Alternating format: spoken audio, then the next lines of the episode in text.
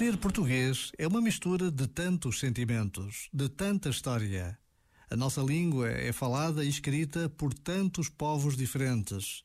Temos outro azul no céu, outro calor no sol. Temos saudades cantadas e choradas, poesia por todo lado, corações que transbordam de medo e de espanto. Ser português é tanto. Por vezes, só o descobrimos na distância do tempo e do espaço.